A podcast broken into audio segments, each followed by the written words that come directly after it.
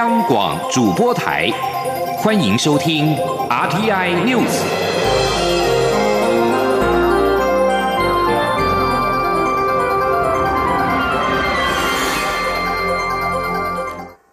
各位好，我是主播王玉伟，欢迎收听这节央广主播台提供给您的 RTI News。新闻首先带您关注财经焦点。台北汇市新台币对美元汇率今天上午以二十八点二五元开盘之后升值，气势如虹，汇价是直线上攻，在上午九点四十五分左右升破了二十八元重要整数关卡，最高升抵二十七点九九二元，净扬了四点三二角，再创二十三年半盘中最高价。汇市在今天早上开盘一小时之内就攻克了二十八元的整数关卡，逐渐升值压力爆表。而汇率狂升，加上台积电美国存托凭证 ADR 再写新高助攻之下，带动台股今天加权股价指数盘中上涨了七十二点，来到一万四千九百七十四点零四点，继续写下历史纪录。但是逼近一万五千点时，静观情却，指数创高之后拉回降温。现在时间是中午的十二点零一分，目前台北股市上涨了五十一点六二点，来到一万四千九百六十一。一点五五点，成交金额为新台币两千五百六十四点五七亿元。新台币汇率目前是升值了四点三九角，来到二十七点九八五兑换一美元。武汉肺炎疫情持续影响航空及观光产业，虽然股市不断的上涨，但是仍有不少产业是受到影响的。交通部今天表示，已经向行政院争取九项纾困加码补助，估计总金额达到新台币九十一点八七亿元。交通部会诊需要行政院协助的纾困方案共有九项，与航空产业相关的就有四项，包括了航空业、机场业者的降落费、土地房屋及权利金。桃园、台北、台中及高雄机场国际航厦商业服务设施业者的公共服务设施费用，以及国际航厦商业服务设施业者的营运资金，国际航厦商业服务设施业者的员工薪资。与观光产业有关的，则是旅行业员工薪资补贴。另外，有项两项与防疫有关的补贴，包括了防疫旅馆、防疫车队，还有一项补贴是针对机场客运。最后一项补贴是新增对航空公司、航空站及地形业及空厨业者担保贷款的两百五十亿元。原本不提供利息补贴，因为业者表达强烈需求，交通部同意再给予一亿多元的利息补贴。继续将焦点转到立法院。立法院国民党团今天宣布，反莱猪公投连署的第二阶段正式启动，目标将在三月二十一号之前搜集五十万份的连署书，力拼八月二十八号进行全民公投。对此，民进党团表示，公投是人民的权利，党团予以尊重。但对于国民党以政治斗争取代理性讨论，则表达遗憾。前听记者林永清的采访报道。立法院国民党党团五日召开记者会，党团总召林维洲批评代议政治失灵，国民党立委很遗憾无法在立法院挡下来猪。不过四日已接获中选会通知，反来珠及公投榜大选两公投案的一阶联署过关，可启动第二阶段联署。全国一百五十八区议员选区至少各有一个联署点，用公投挡来猪。党团书记长林奕华及立委陈玉珍也寄望民众自己是安自己救。林奕华说。我们甚至认为，这次公投的意义，它不止反莱猪，甚至是反核实，也是反独裁。针对国民党团批评代议政治失灵，要发动反莱猪公投的二阶联署，民进党团干事长郑运鹏认为，公投是人民的权利，民进党团表示尊重。不过，国民党现在试图复制二零一八年借公投破坏政府信用，以政治斗争取代理性讨论。对于这种做法，他表达遗憾。郑运鹏说。代议政治本来就有很多重，哦，那包含说国会过半就是一种代议政治的表现嘛，而谁执政谁过半谁负责，那显然国民党是自己在否决那个民主政治跟代议政治的决定。国民党团宣布，反来珠公投联署活动的起身炮将于九日办在桃园市中立区，结合桃园市议员王浩宇罢免案启动宣传。对此，民进党团副干事长郭国文表示，国民党现在因为民调低迷，想取得韩粉认同，激发支持度。未来可以想见，任何罢免案或议题都会被国民党用来争取声量。央广记者林永清采访报道。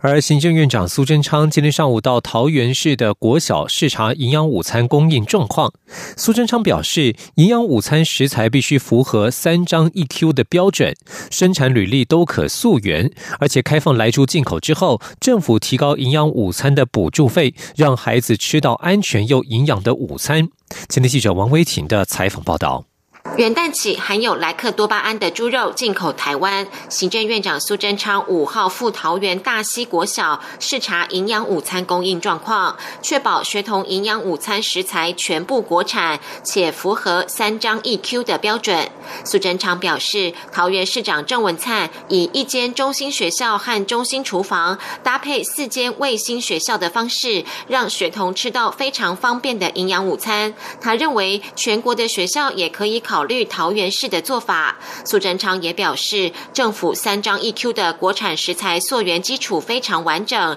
肉类、蔬菜等各项食材皆有标章，生产履历可追。透过 QR code，孩子吃什么清清楚楚。苏贞昌说：“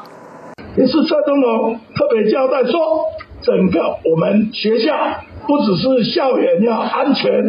到明年二月底，班班有冷气。”中午吃营养午餐，用美国食材。今天一大早来跟所有的国人同胞、家长报告，请放心，请安心，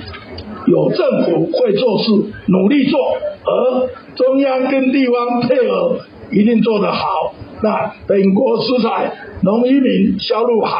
孩子身体好，国家就更好。苏贞昌表示，开放莱猪进口后，政府将中小学营养午餐每餐的补助费由新台币三点五元调高至六元，全世界最好的营养午餐制度运作的很好。苏奎四号前往海关视察进口猪肉逐批查验流程，反来猪医师苏伟硕批评苏贞昌作秀。苏贞昌回应，政府把三关，严格确保进口猪肉的品质，就像他上任第一天就去机场关切非洲猪瘟的防治工作一样，去海关看进口猪肉的查验流程，希望国人放心。中央广播电台记者王威婷采访报道。继续关注的是民众的各自安全。健保署研议开放三百五十万死亡者的健保资料供产业界研究利用，但适法性与各自隐私问题备受质疑。健保署强调，这些死者非属自然人，因此不适用各自法，而且开放过程已经进行去识别化等必要保护。学者专家则是认为，相关的适法性不足，民众也应该有选择退出健保的权利。今天，央广记者刘品熙的采访报道。健保署五号上午召开健保资料再运用及各资隐私保护专家讨论会，邀集法律、资通讯及公共卫生等领域的专家学者，共同讨论健保资料开放以及个人资料保护配套措施。针对死亡者的健保资料再利用。健保署指出，由于这三百五十万名死亡保险对象属于非自然人，因此可免适用各资法，而且在开放的过程做了必要保护，包括去识别化、去连结，并通过人体试验伦理委员会等，而且死亡者的健保资料利用必须符合公益性。健保署长李伯章说。民众可以放心了哈，因为这个东西在健保所来讲，并没有从里面获得任何利益哈。那我们相对来讲，我们事实上就是说，对国内的一些生计的话，产业它本身怎么可以利用我们台湾的一些资料，能够做更好的一个突破？啊，当然这里面很多东西都需要我们所谓的人工人体试验委员会通过哈啊核有核定，完全符合医学伦理的时候呢，我们再把这资料释出。出席讨论会的中研院欧美研究所助研究员何之醒则认为。虽然在法律文义上可以解释死亡者不受各资法保护，但事实上将已经搜集好的资料做二次利用，并未获得原始同意，适法性并不完备。即便透过去识别化、去连结，也只是安全维护措施。长远来讲，立专法取得当事人同意，或是赋予当事人退出权，会比较合适。他说。就说去识别它是一个资料安全维护措施必须要去做的事情，但是仰赖去识别本身，啊，在没有同意权的基础上，啊，在也没有所谓的这个立法保留的基础上，会有一些啊需要再去考量的部分。对于民众的退出权，健保署认为，基于健保制度长期发展需要，健保署仍有必要保留死亡者的健保就医资料。而且，既然提供产业运用的健保资料已经去识别化并去连结，就已经非个人资料，当然就没有选择退出的问题。央广记者刘聘熙在台北的采访报道，关注台美关系。美国国会日前再次表决通过二零二一会计年度国防授权法案。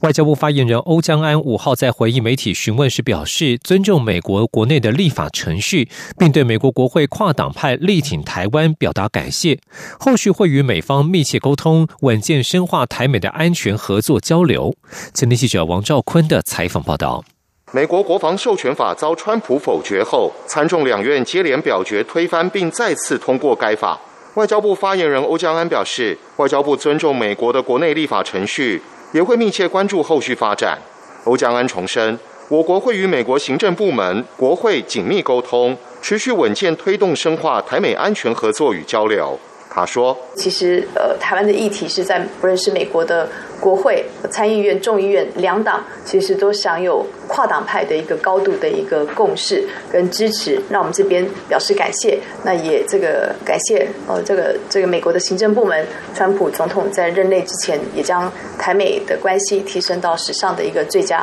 状况，包括呃十一次的对台军售。此外，关于苏澳级渔船‘永裕星’十八号失联事件。”美国有派出飞机协寻，欧江安表示，我方与美方相关单位持续密切联系。不过，此事已由主政单位农委会渔业署对外说明，外交部会全力配合渔业署的需要，提供协助。中央广播电台记者王兆坤台北采访报道。苏澳级渔船“永裕星”十八号日前在中途岛东北方约五百二十七海里处失联。渔船虽然已经被发现，但十位船员下落不明。附近有船已经赶赴现场，希望可以登船了解原因。继续关注国际焦点，美国及科威特官员四号表示，沙地阿拉伯将签署协议，对卡达重新开放陆地及空中边界，这将是化解双方外交对立的重要一步。沙地阿拉伯等六国将举行海湾阿拉伯国家合作委员会年度高峰会。沙国与卡达的争议是这场会议的主要议题。卡达国王塔米姆将会出席这场峰会。由沙国领导的波斯湾地区国家联盟在二零一七年与卡达断绝往来，指控卡达与伊朗关系过从甚密，并且支持激进伊斯兰团体。卡达对于相关指控一贯否认。在美国总统川普任期即将结束之际，为了解解决卡达所谓的封锁措施，华盛顿升高施压，坚持海湾国家必须孤立美国的敌人伊朗。川普的女婿白宫资深顾问库许纳为此在中东地区奔走斡旋，他将会出席五号突破性的协议签署仪式。在英国，武汉肺炎 （COVID-19） 确诊病例激增，带来医院可能很快面临崩溃的警讯之后，英国首相强生四号宣布，对英格兰的五千六百万人民实施为期六周的封城。英国四号展开牛津大学和阿斯特捷利康研发的 COVID-19 疫苗接种。强生强调，英国率先推出了两支疫苗，所有优先施打群体都应该能够在二月中旬之前完成接种。但目前大家要再度宅在家中，以保护国家医疗保健服务并拯救生命。这项封城令将持续到二月中旬，全英国所有非必要的商家都必须关闭，包括酒吧、餐厅和其他的娱乐场所在内。另外，日本 TBS 电视台报道，日本首相菅义伟最快七号就是针对东京都埼玉县、千叶县和神奈川县等一都三县发布紧急事态宣言，时间约为一个月。内容重点为呼吁餐厅缩短营业时间，但不会要求国小、国中或高中停课。以上新闻由王玉伟编辑播报，稍后请继续收听央广午间新闻。我是指挥中心医疗应变组副组长罗义军。自十二月一日启动秋冬防疫专案，请您共同配合以下事项：一、前往医疗照护、公共运输、生活消费、教育学习、观展观赛、休闲娱乐、宗教祭祀、洽公机关机构等八大类高风险场域时，请您务必佩戴口罩。二，在户外人潮聚集的场所或集会，请遵守业者或主办单位的人数管制。如果无法保持社交距离，请您自主戴上口罩。有政府，请安心。资讯由机关署提供。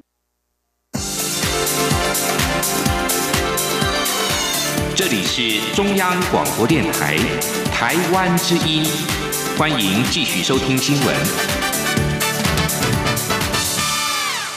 听众朋友您好，我是张顺祥，欢迎您继续收听新闻。首先把新闻焦点关注到是行动支付搭公车新里程。交通部长林佳龙今天率领公路总局，并且携手五家的客运业者和三家的行动支付业者，共同启动公车先导 QR Code 行动支付新里程。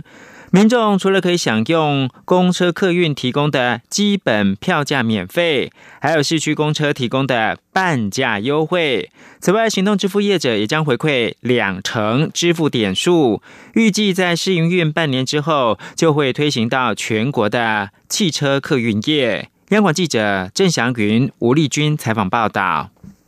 Three, two,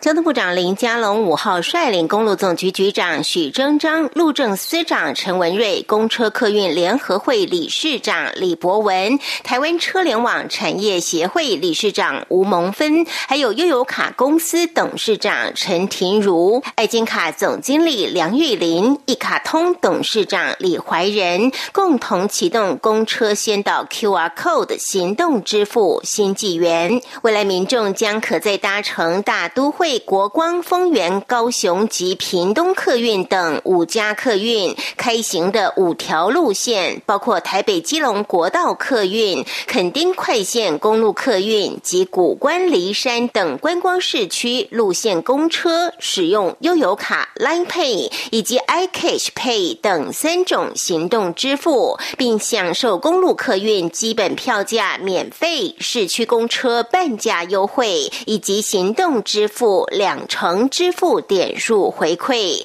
林佳龙表示，这是汽车客运从现金支付到多卡通，再迈入三点零行动支付的历史性时刻。未来将试营运到六月底，并于下半年推行到全国，希望在二零二五年前将全国一万五千辆汽车客运的验票机都换新或升级，达成一机在。在手全国通用的目标，他说：“那大家只要有 QR code 啊，那一机在手，全国通用。那在试营运的期间，有五条路线，有三家支付业者都有提供票价的优惠，请大家来体验，也帮我们回馈一些可以更精进的意见。那在半年之后啊，我们全国推出的时候。”可以让乘客享受到更好的多元支付。林佳龙强调，行动支付将是台湾迈向智慧公共运输的重要里程碑。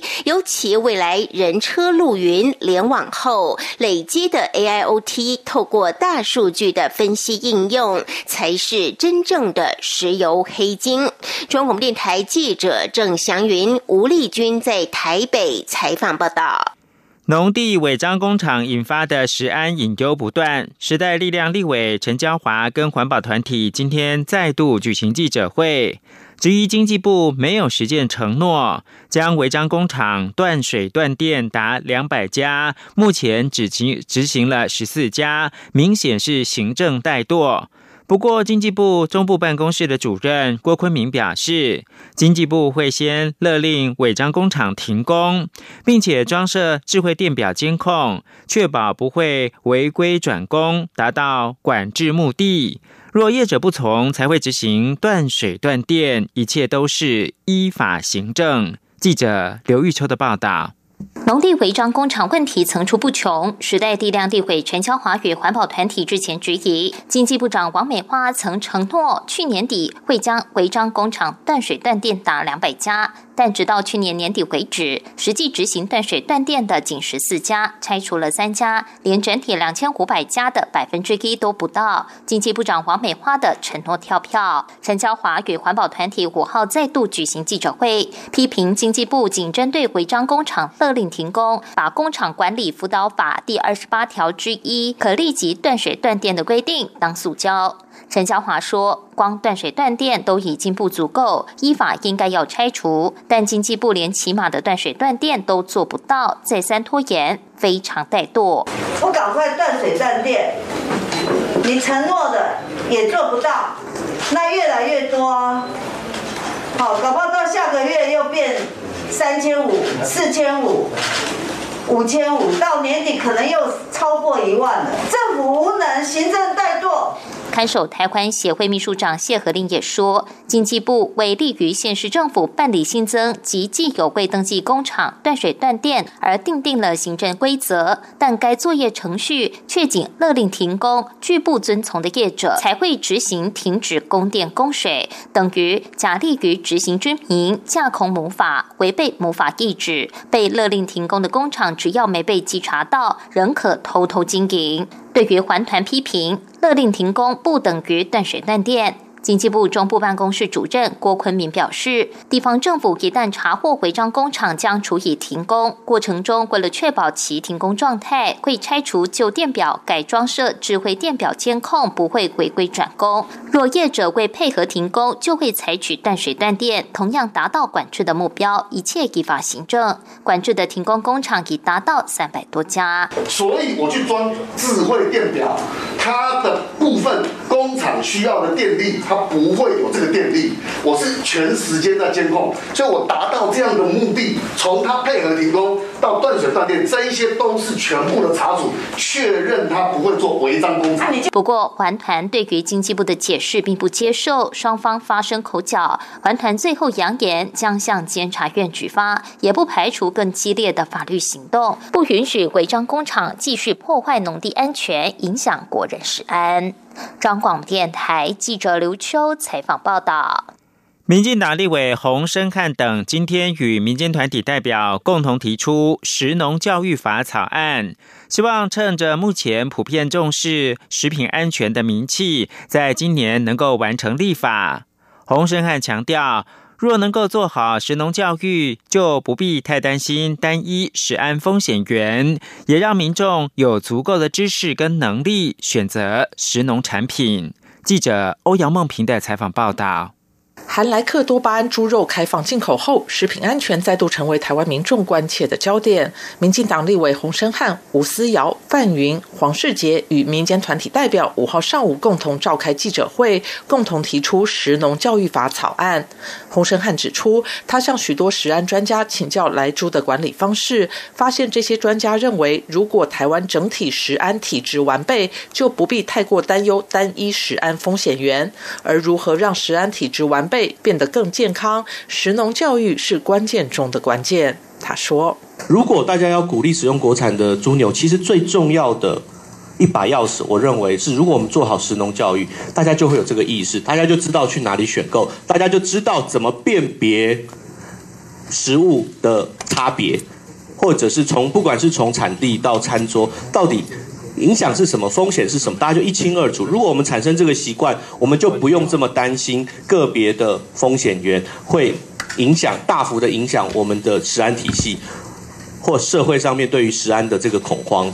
洪生汉指出，他们重新提出食农教育法草案，重点包括中央及地方主管机关都要制定国家食农教育推动计划，中央主管机关应该设立食农教育推动会，政府机关应优先使用具有政府标章的相关溯源农产品以及在地生产农产品作为主要的食材，必须协助个人、家庭、社区以及各级学校推行食农教育，主管机关也应该编足食农教育的预算。将资源下放。洪生汉也特别强调，这不是民间团体为执政党的立场背书，而是要共同努力把这块补起来。他认为，民众有没有能力选择食农产品，政府也有责任，因此要通过食农教育法，而不是丢给民众自己去选择。这也不能取代政府必须在食安问题上做好严谨的把关。立委吴思耀也认为，目前是推动食农教育最好的时间点，必须由下而上推动。这不仅能给国人健康的饮食教育，推动地产地销，也能建构台湾自己的食文化，并搭配地方创生政策，透过认同在地食物来认同在地文化。他强调，现在名气可用，应该加速立法，也希望行政院提出版本，以回应这个跨部会的重要议题。中央广播电台。记者欧阳梦平在台北采访报道。人人有发财机会的又来了。台湾彩券依照惯例都会在农历春节前推出面额新台币两千元的刮刮乐。由于最高中奖金额达到两千万，相当的受到彩迷的欢迎。台湾彩券今天公布牛年的新台币两千元的刮刮乐正式登场。除了头奖两千万，跟往年一样有三个中奖的名额，二奖奖金两百万加上房车，今年升级为 B N W 运动修旅车，一共有七个机会。由于台湾 COVID-19 疫情防疫得当，台彩也预估国内生活休闲旅游蓬勃，今年春节限定的刮刮乐很快就会完销。请听记者杨仁祥、陈林信宏报道。台湾彩券在元旦假期后于五号正式宣布，农历牛年的两千元刮刮乐正式登场。今年和往年一样，有三个头奖两千万。不过去年二奖两百万加宾士房车，今年升级为 B N W 修旅车，每台总价逼近新台币两百万，较去年宾士车一百六十万硬贵上两成。另外三奖一百万元五百二十个，较去年增加一百二十个，总中奖率百分之六十九点三三。台彩表示，今年奖金加上汽车奖项升级，主要是因为考量台湾国内疫情防疫得当，但因为民众无法出国，全家人国内旅游机会多，因此升级为修旅车，让国旅更加畅旺。台彩总经理蔡国基表示，去年疫情爆发初期，公益彩券销售受到影响，所幸全民抗疫有成，在主管机关、全体彩券经销商及台彩团队共同努力下，业绩反转。转向上，全年整体彩券销售表现亮眼，有助于公益盈余的累积，直接挹注政府各项社福支出。蔡国基说：“去年我们确实有受到呃刚刚一开始的疫情的影响，那但是因为经过大家的努力哈，呃我们也推出了很多一些的创新跟游戏的这样一个奖项，那也做了一些的加码，主管机关也非常的支持，所以我们在去年。”啊，整个销售呢有符合我们预期啊，也有超出啊，大概是有一千两百九十亿，那比前一年的成长了接近快四个 percent。那这其中啊，我们估算公益盈余的部分啊，那应该会来到三百亿。除了面额高达两千元的春节限定刮刮乐，台彩同一天也推出二零二一年首发的另四款刮刮乐，其中每张售价三百元的钞票一把抓，提供比拟真实抓宝游戏机台的刺激感，头奖三百万元共六个；每张售价两百元的拉斯维加斯，让无法出国度假狂欢的民众也能体验犹如置身 casino 的欢乐气氛，共有六个头奖两百万。中央广播电台记者杨仁祥、陈林信宏采访报道。国际新闻：伊朗政府恢复提炼高纯度的浓缩铀，不仅严重违反伊朗二零一五年与列强签署的核协议，可能也将让美国总统当选人拜登想带美国重新加入核协议的目标更难达成。伊朗政府四号宣布，已经在首都德黑兰以南的福尔多地下核设施展开提炼浓缩铀的工作，很快就可以提炼出首批纯度百分之二十的浓缩铀。此举严重的违反伊朗在二零一五年跟法、德、俄罗斯、中国、英国、欧盟等强权签署的核协议。拜登的政权移交团队四号不愿对伊朗提炼纯度百分之二十的浓缩铀消息置评，